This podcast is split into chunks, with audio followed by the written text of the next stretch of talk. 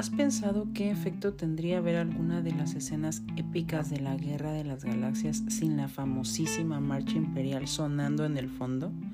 ¿O alguna escena de la película Tiburón en total silencio, sin ninguna música que te advierta que el ataque está por suceder? Piensa en todas aquellas películas taquilleras de este y otros tiempos, The Avengers, El Señor de los Anillos, El Rey León, Piratas del Caribe, Todas han tenido bandas sonoras increíbles y sí, definitivamente la música de cada una de ellas contribuyó en gran medida a que fueran un éxito en taquilla. La música y el cine no siempre fueron concebidos como lo son en la actualidad. Más bien ha sido un proceso, una evolución que ha permeado tanto en la creación cinematográfica como en la musical, de modo que ya no puede considerarse una sin ser parte de la otra.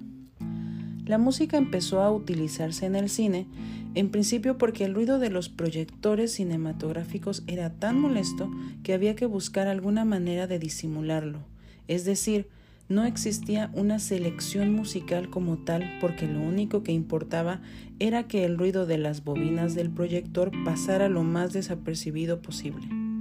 También se utilizaba para hacer menos incómodos los silencios de la acción, esto es, cuando no había subtítulos en la imagen porque los personajes no estaban diciendo ni pensando nada, entonces sonaba alguna música de fondo. Para ese momento, dicha música era interpretada por una pequeña orquesta o un pianista. A veces se usaban los gramófonos, pero como ya hemos dicho, poco tenía que ver lo que sonaba con el curso de las imágenes reproducidas. Tiempo después, comienza a plantearse la idea de seleccionar música acorde a lo que estuviera pasando en la pantalla y es de este modo que empiezan a utilizarse obras de los grandes maestros de la música como Chopin, Beethoven, Mozart, etc. Es hasta 1908 que surge lo que se conoce como la primera banda sonora original de la historia del cine para la película francesa El asesinato del duque de Guisa. Su compositor fue nada más y nada menos que Camille Sanson, quien junto a Mikhail Ippolitov Ivanov, un compositor y director de orquesta ruso, es considerado el precursor de la música para cine. En la década que partió desde 1910, se consolidaron y generalizaron las composiciones específicas para películas, de manera que los estudios cinematográficos contaban ya con sus propios compositores.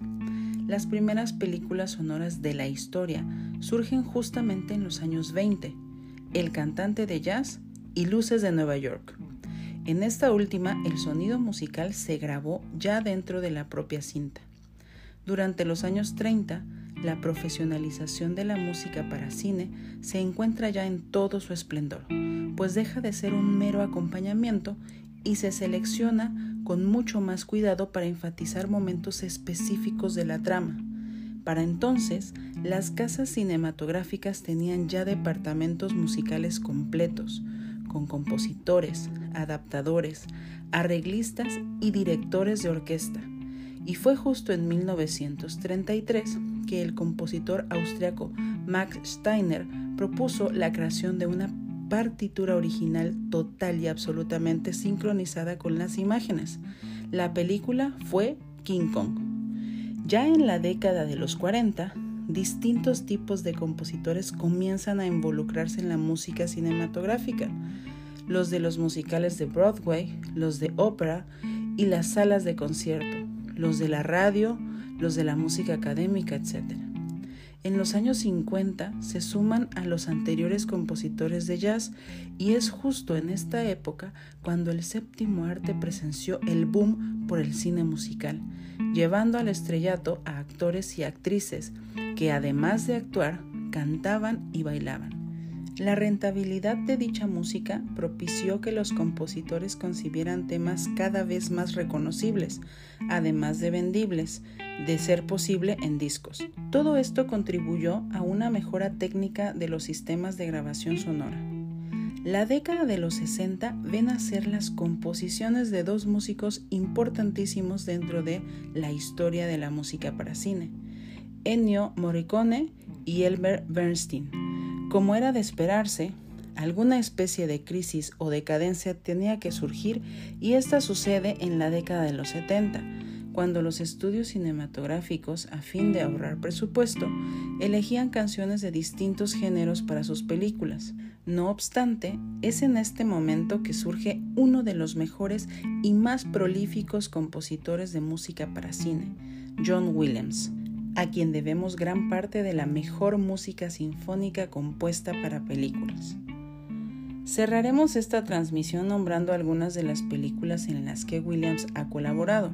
Seguramente hay más de una que has visto y podrás darte cuenta de que hay un sello muy característico en los temas de este compositor. En transmisiones posteriores hablaremos de la música para cine a partir de 1980, así como de la música para películas animadas y para videojuegos. Entre las bandas sonoras más importantes de John Williams destacan Star Wars, Tiburón, Indiana Jones, Superman, E.T. el extraterrestre, La lista de Schindler, Jurassic Park y Harry Potter. Soy Chiricán Ishmukane y fue un placer compartir con ustedes. Hasta la próxima.